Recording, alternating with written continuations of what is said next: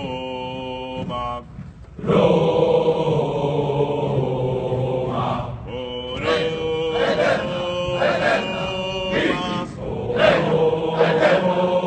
Roma. Et dissensua eterni. et dissensua eterni, Corda nostra solum tibi. la nostra solum tibi, Et dissensua eterni. et dissensua eterni, nostra solum tibi. la nostra solum tibi, legio eterna, eterna, victis, legio eterna, eterna, victis, legio eterna, eterna, victis, legio eterna, eterna, victis, Affermente sos alibia. permette sos alivia, Vola aquila legionu. ora t'aquila legionu, Sopra terra Britanorum. sopra terra Britanorum, Vola aquila legionu. ora t'aquila legionu, legio eterna, eterna, victis, legio eterna, eterna, victis, legio eterna, eterna, victis, legio Siddharika Swami, Siddharika Swami, Nostrum unus patri martis, Nostrum unus patri martis, Siddharika Swami, Siddharika Swami, Nostrum unus patri Marti, Nostrum unus patri Marti. Lego eterna, eterna, Vitris, Lego eterna.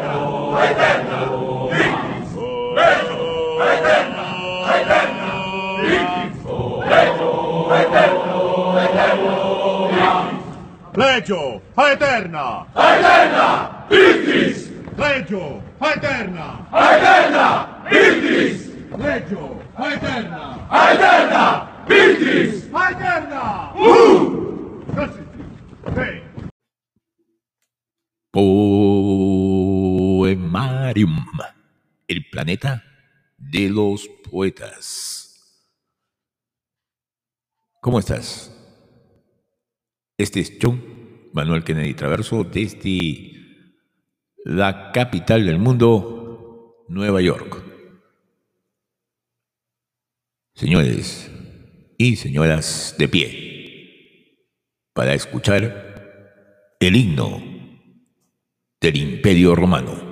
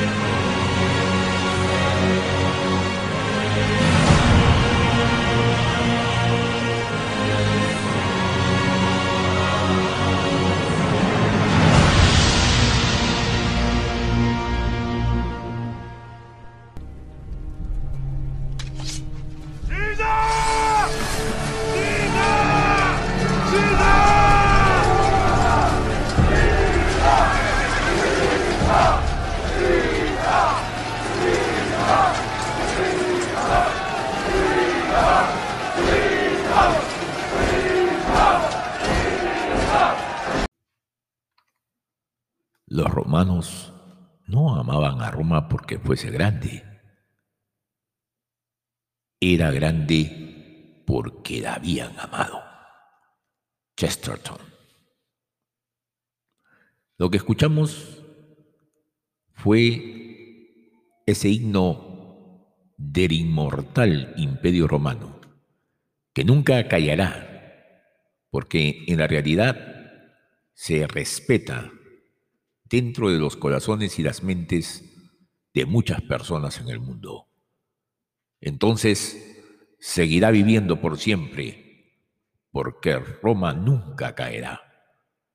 Roma será eterna. Senatus populusque Romanus. SPQR. SPQR. Pero también hay otro elemento que se suma dentro de los muchos atributos que tenemos gracias a la eterna Roma. Y es, por ejemplo, el calcio, el fútbol. Y como siempre, hay un equipo que se llama Roma. Escuchemos pues el himno de este equipo de fútbol Roma. Su título de ese himno es Roma, Roma, Roma.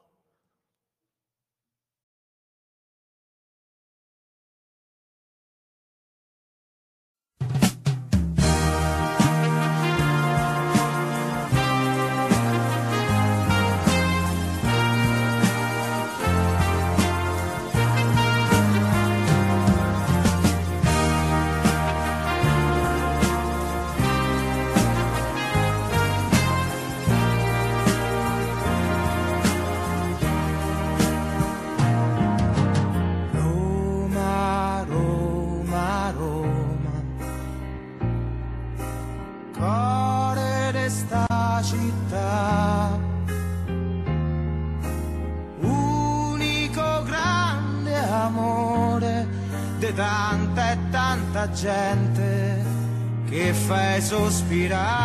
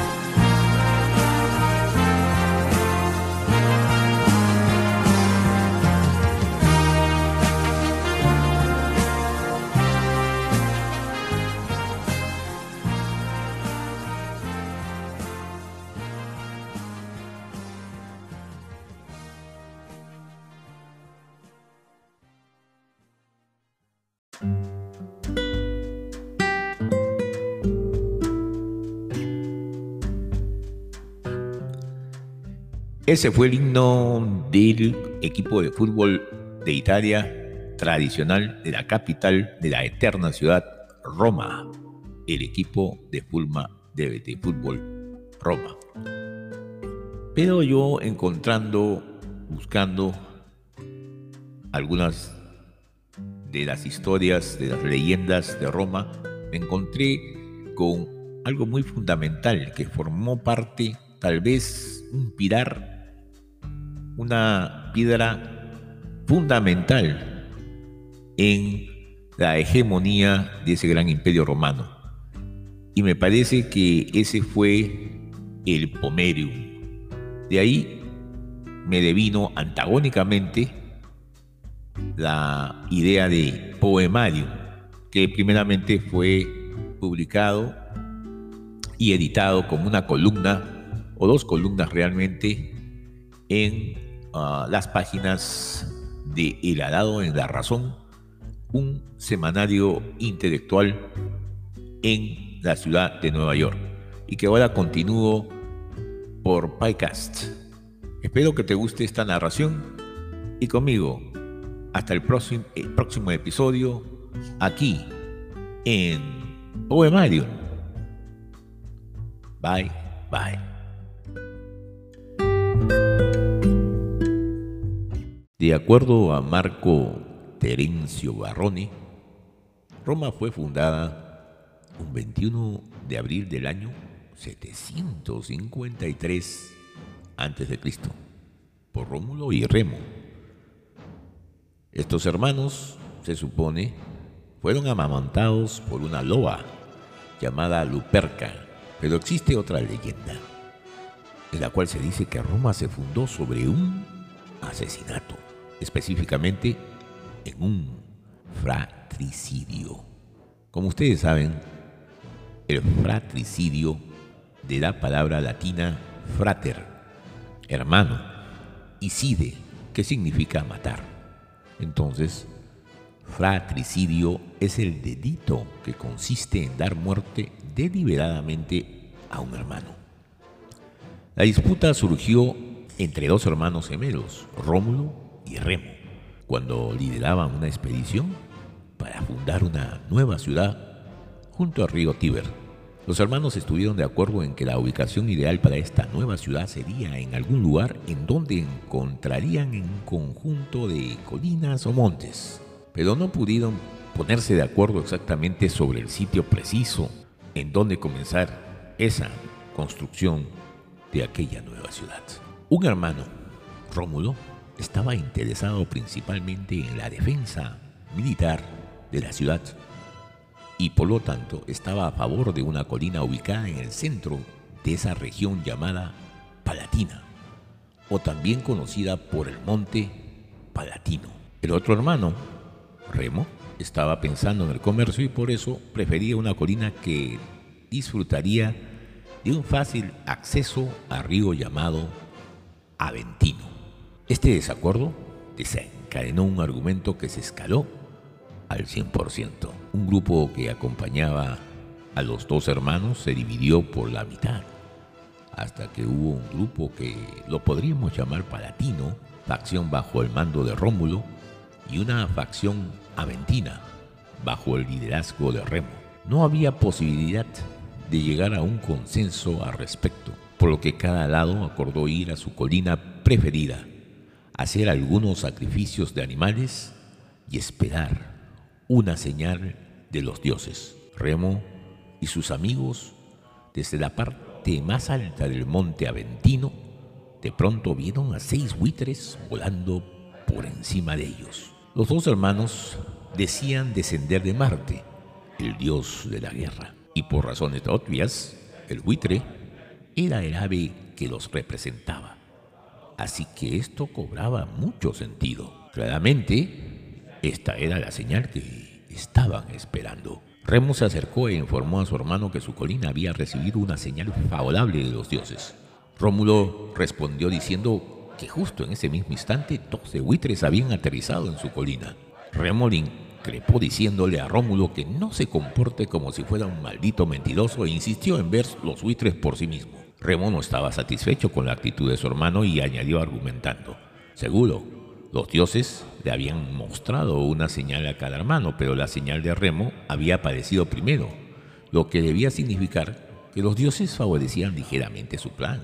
Rómulo no estaba de acuerdo con esto tampoco y argumentó que 12 buitres eran obviamente mejor que 6 buitres y además, en realidad, habían aterrizado en su colina, lo que debía significar que ahí era donde se suponía que deberían echar raíces. La discusión se intensificó hasta que cada hermano se rindió y regresó a su propio campamento. Rómulo se hartó, mandó al mismo diablo a aquella disputa con su hermano y de una vez comenzó la construcción en el monte Palatino.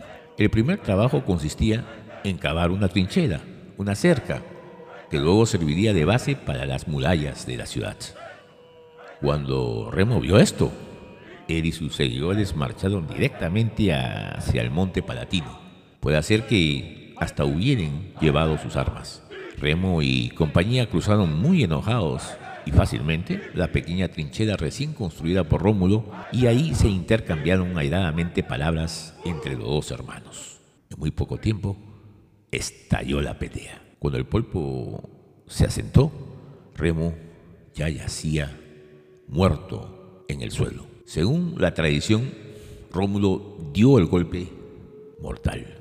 Rómulo continuaría construyendo su ciudad en la colina del Palatino, Colis Palatinus, y la nombró Roma en su honor. Lo que nos retrotrae en este punto al asunto de cuál es la etimología verdadera de la palabra Roma, pues existen varias hipótesis sobre el origen del, del nombre Roma. Así, el nombre podría venir de Roma, la hija de Italio o de Telefo, hijo de Hércules, esposa de Eneas, o de su hijo Ascanio, de Romano, hijo de Odiseo y Circe, de Romo, hijo de Ematión, al cual Diomedes hace huir de Troya, de Romide, tirano de los latinos, que expulsó a los etruscos de la región, de Romilos y Romos, o Rómulus y Remos, esto es Rómulo y Remo, hermanos gemelos descendientes de Ascanio, que se supone fundaron la ciudad, de Rumón o Rumén, nombre arcaico del Tíber, que tenía raíz etimológica análoga a la del verbo griego reo y del verbo latino ruo, que significa fluir. La palabra etrusca ruma que significa ubre y podría por tanto hacer referencia al mito de Rómulo y Remo, o también a la forma de los montes Palatino y Aventino. Del griego Romé, que significa fuerza. De Roma, una joven troyana que conocía el arte de la magia, de la cual existen referencias en los escritos del poeta Esticícolo de Jimela. ¿Cuánto de esto sucedió realmente? Tal vez algo tal vez nada.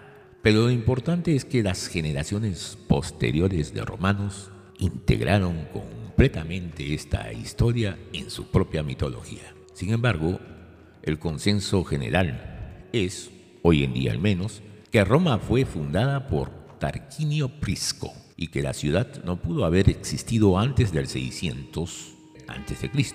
Los datos arqueológicos arrojados por las investigaciones modernas nos hablan de una fundación antes del 625 e incluso del 575 a.C.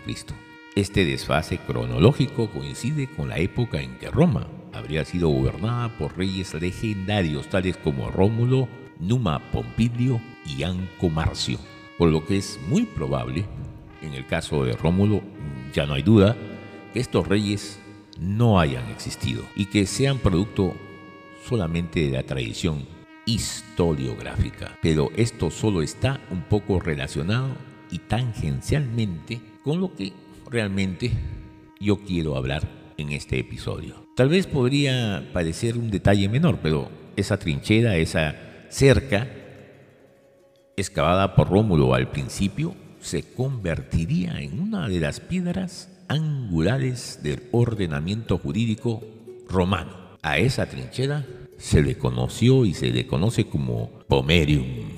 La palabra latina para la ciudad es urbe o urbis, que a su vez se deriva de la palabra orbis, que significa círculo. Entonces, ¿por qué la palabra ciudad se relaciona con la palabra círculo? En un sentido legal, cualquier cosa dentro del pomedium de una ciudad era la ciudad real y cualquier cosa fuera del pomedium pues era otra cosa. Para ser claros, la mayoría de las ciudades de la península italiana habrían tenido algo de parecido con un pomedium. Pero por razones obvias, la de Roma era la más importante y con mucha diferencia. A lo largo de los siglos, Roma creció más allá del monte Palatino y ocuparía los siete montes de Roma y mucho, pero mucho más. Algunos de los primeros gobernantes intentaron adaptarse a esto expandiendo el Pomedio, pero fue imposible mantenerse al día con el crecimiento de esa ciudad.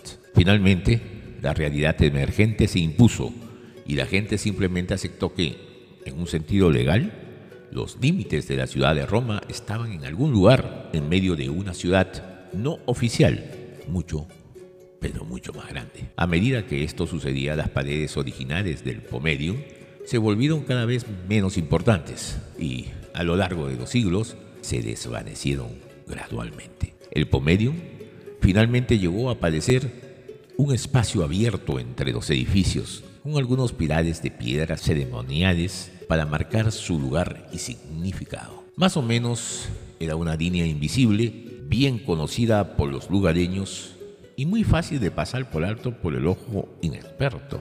Entrar en el Pomedio se convirtió en una experiencia muy ritualizada. Todo estaba ligado a la ley y a las creencias religiosas romanas. Los romanos super hiper legalistas sintieron que era importante inventar una justificación legal para el asesinato de Remo, argumentando que cualquier violación del pomedium, incluyendo literalmente solo caminar a través de la línea invisible, representaba o se constituía en una violación simbólica a las defensas de Roma.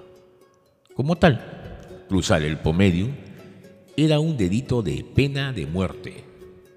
Si esto es cierto, ¿cómo llegó la gente al pomedium? Si quieres una explicación muy técnica, el pomedium se detuvo y luego comenzó de nuevo en una serie de puertas designadas. O sea, esa línea imaginaria tenía puertas por las cuales tú podrías pasar y salir sin ofender simbólicamente o violar simbólicamente a las defensas de Roma. Según el pensamiento religioso romano, estas puertas, aberturas específicas, eran extremadamente importantes ya que habían sido sancionadas por los dioses desde la época de Rómulo. Este hecho se volvió algo absurdo después de que las paredes reales del Pomedium se desvanecieron y prácticamente, como hemos dicho, desaparecieron. Plutargo, y para los que no conozcan, era conocido como Plutargo de Quelonea, pero tras serle concedida la ciudadanía romana, ya tuvo el nombre de Lucio Mestrio Plutargo, Lucius Mestrius Plutarcus. Él fue un historiador, biógrafo y filósofo moralista griego que habría nacido durante el gobierno del emperador Claudio. Entonces Plutarco relata la historia de que Pompeyo, tratando y a la vez fallando de hacer pasar a un grupo de elefantes a través de una de estas puertas desconectadas, ¿no? Esos espacios que se permitían entre las líneas supuestas del Pomedio, habiendo insistido bastante tiempo, desistió completamente porque de otra manera habría violado ese espacio sagrado o ese espacio que los dioses habían sancionado desde el tiempo de Rómulo.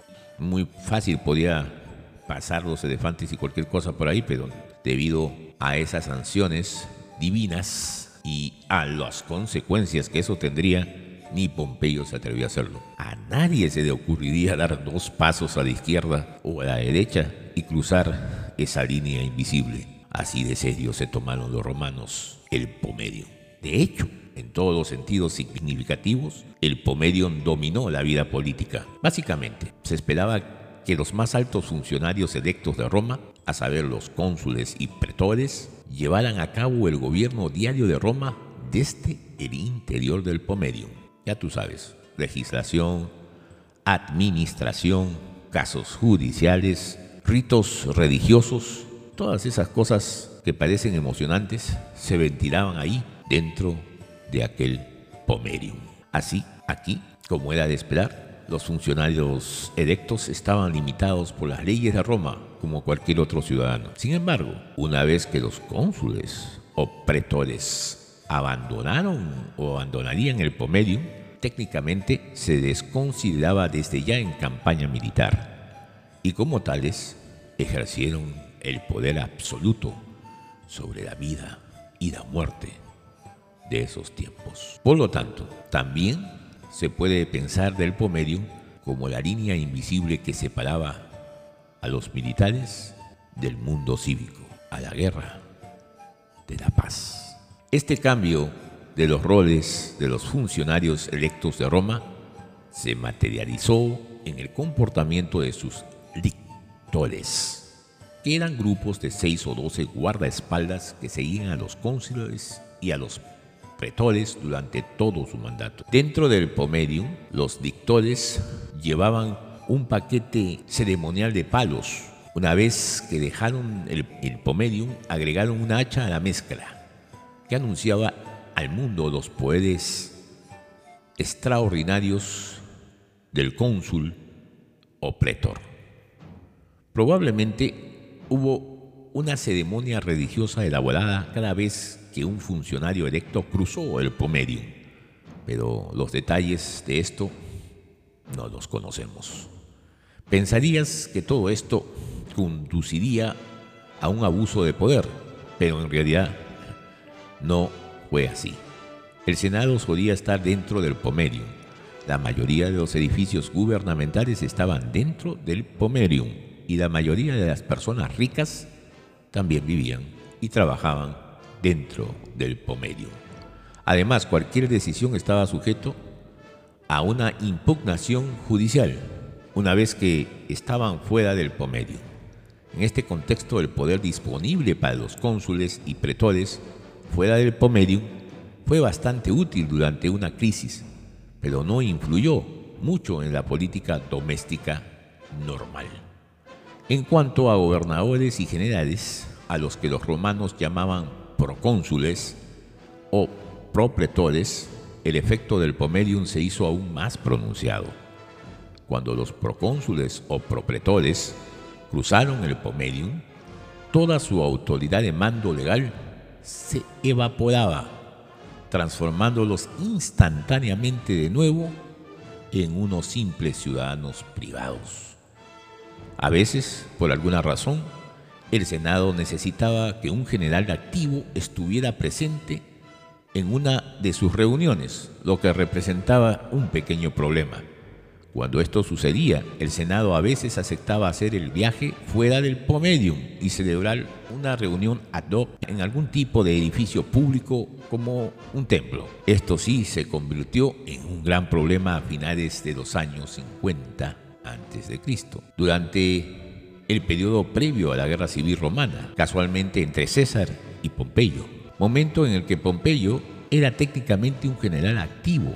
De lo que se puede estar seguro es que la notable cantidad de idas y venidas a diferentes templos y teatros fuera del Pomedium habría sido muy desagradable para ese grupo de viejos senadores Otro problema relacionado con esto fue para postularse para algún cargo público. Las personas debían ingresar al Pomedium y declarar su candidatura ahí. Si un posible candidato era un general activo o peor aún un general activo destinado a otro lado del continente, su única opción era dejar su puesto antes de tiempo y cruzar el Pomedium, renunciando a su mando.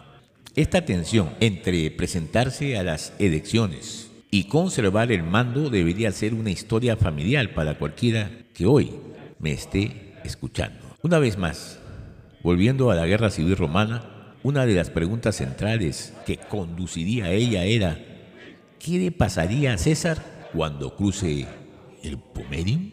Cuando quedó claro que el resultado probable de renunciar a su mando sería el destierro o la muerte, él el César, no lo hizo, lo que resultó en una guerra civil. Sin embargo, y aquí viene la frase tal vez más tonta que haya pronunciado, las guerras civiles fueron la excepción y no la regla. Esta misma regla que despojaba a los generales de su mando cuando cruzaban el Pomerium también se aplicaba a los soldados regulares.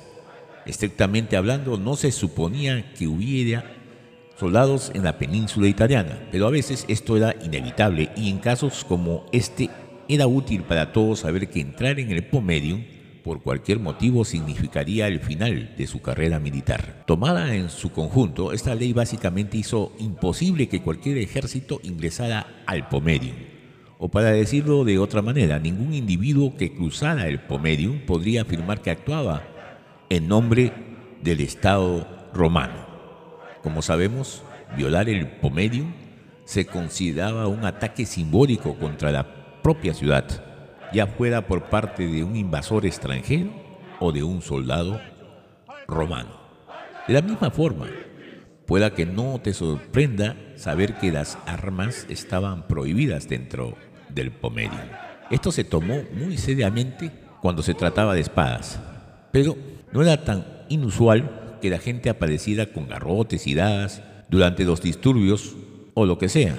Lo supongo porque esas cosas son muy fáciles de ocultar. Sin embargo, siempre hay excepciones a la regla. Durante una emergencia nacional, el Senado podría nombrar un dictador por un periodo de seis meses. A diferencia de cualquier otro funcionario romano, las decisiones de un dictador no podían ser vetadas y, lo que es más importante para nuestros propósitos de hoy, la autoridad de mando de un dictador no se evaporaba cuando cruzaban aquella línea invisible, dándoles así poder sin control para ordenar a los soldados que ingresen al pomedio. Como símbolo de este poder, a los dictores de un dictador se les permitía mantener sus hachas y comportarse como si estuvieran en campaña militar en todo momento, inclusive dentro del Pomedio. Los ciudadanos sabían lo que esto significaba y fue un espectáculo muy impactante de ver. Obviamente, la dictadura fue una herramienta peligrosísima, por lo que se utilizó con moderación a lo largo de la historia de Roma. Un mecanismo similar que se usó mucho más comúnmente fue el Senatus Consultum Ultumum con el acta final, el Senado faculta a los cónsules para defender la República por todos los medios necesarios. Cualquier medio significaba que podían ignorar las leyes, incluidas las leyes del pomedium.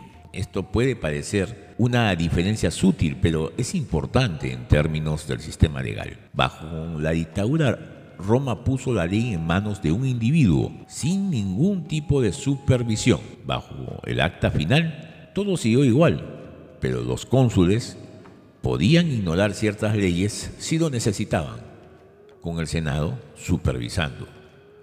Aunque los resultados pueden haber parecido similares, el acta final fue mucho menos perjudicial para el sistema legal romano.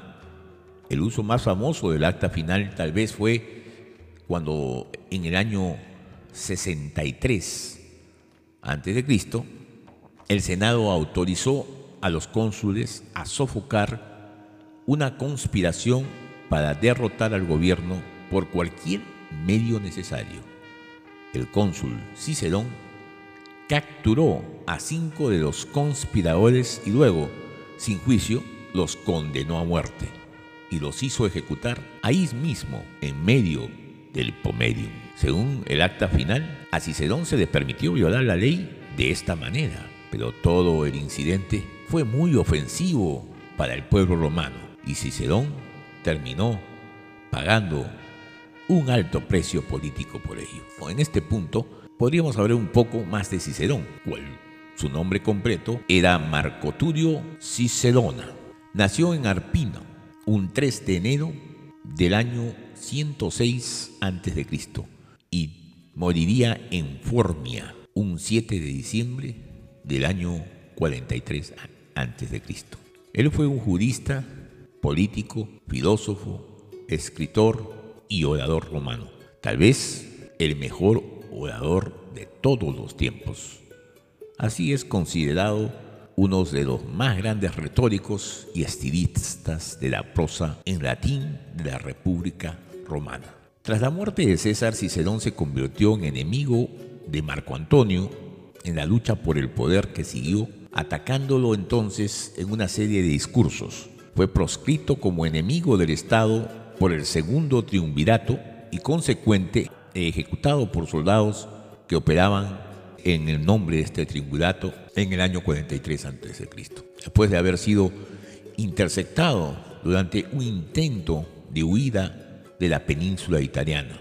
El 7 de diciembre del año 43 a.C., el cónsul ordena su asesinato, así como que su cabeza y sus manos se expusieran en la rostra del Forum, tal como había sido la costumbre en los tiempos de Sila y Mario, aunque él fue el único de los proscritos en recibir tal magro destino. La rostra o rostro, rostra, era el lugar dentro del Senado donde se debatían en el Pomerium, donde se debatían, salían como el púlpito. Pero rostra, ese, ese nombre, esa palabra tiene un origen peculiar. Viene de rostrum o rostro, que es justamente la cabeza, sino los dientes de un roedor. Y entonces de ahí es que roer.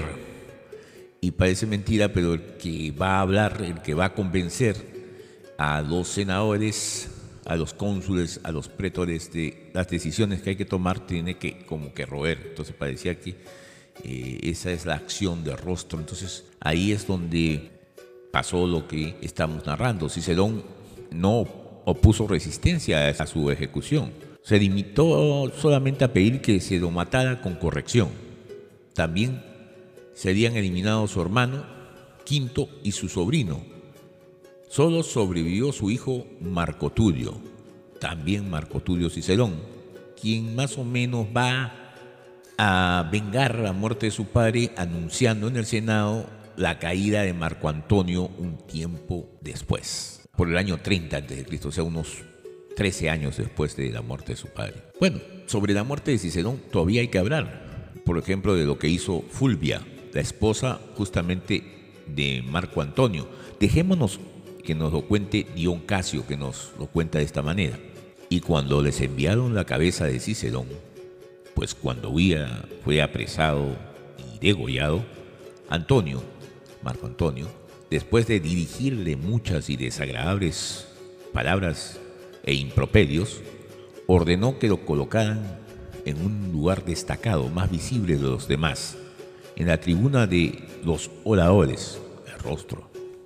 Ahí desde donde había pronunciado tantas soflamas contra él. Y ahí se podía ver, junto con su mano derecha, que le había sido amputada. Y Fulgia cogió la cabeza con las manos antes de que se la llevaran y enfurecida con ella y escupiéndole la colocó sobre las rodillas y abriéndole la boca le arrancó la lengua y la atravesó con los pasadores que utilizaba para el pelo, al tiempo que se mofaba con muchas y crueles infamias. Tal así como nos lo narra muy elocuentemente Dion Casio, es como termina la cabeza de uno de los más grandes oradores que ha tenido el mundo latino. Por último, hablemos de elecciones, un tópico muy contemporáneo. Esto puede ser contrario a la intuición, pero cierto tiempo de votación en realidad estaba prohibido dentro del pomedium. Esta regla tenía que ver con la Asamblea de los Siglos, organismo que se encargaba de empoderar a los generales mediante la elección de cónsules y pretoles. Durante estas elecciones, los ciudadanos se dividieron en unidades militares metafóricas y estas unidades votaron juntas como un bloque. A estas alturas debería estar claro por qué esto era un problema. Sabemos que los soldados se convirtieron en ciudadanos o se convertían en ciudadanos privados cuando solamente cruzaran el pomedium. Pero ¿Cómo funcionó eso para los soldados metafóricos? No estaba muy claro, ¿eh? ¿Qué pasa con los cónsules que supervisaban las elecciones? Celebrar una elección con un grupo de unidades militares metafóricas fue un poco como comandar un gran ejército metafórico, ¿no te parece? Si es así, ¿estaba permitido dentro del Pomerium? Legalmente, esta era una gran zona gris. Para evitar estas preguntas difíciles, todos los días de las elecciones una gran parte de la población de Roma detuvo lo que estaba haciendo y salió del Pomerium, dirigiéndose al Campus Martius o el Campo de Marte, que era un terreno relativamente vacío, fuera del Pomerium, que fue deliberadamente reservado para actividades militares tanto reales como metafóricas. Pero recuerde, la única forma de cruzar el Pomerium era a través de una de las puertas designadas y el día de las elecciones esto se convirtió en una caminata de, de 20 minutos en una prueba de todo el día. Los ricos podían evitar esto saliendo temprano del Pomerium ir a alojarse a una de sus villas cercana del Campus Martius. Pero para todos los demás esto fue un verdadero desincentivo para votar. En términos generales podemos decir que el Pomerium fue el mecanismo legal que separó al ejército de Roma del gobierno de Roma. Durante siglos esta ley mantuvo la paz e impidió que generales ambiciosos ingresaran a la ciudad al frente de un ejército.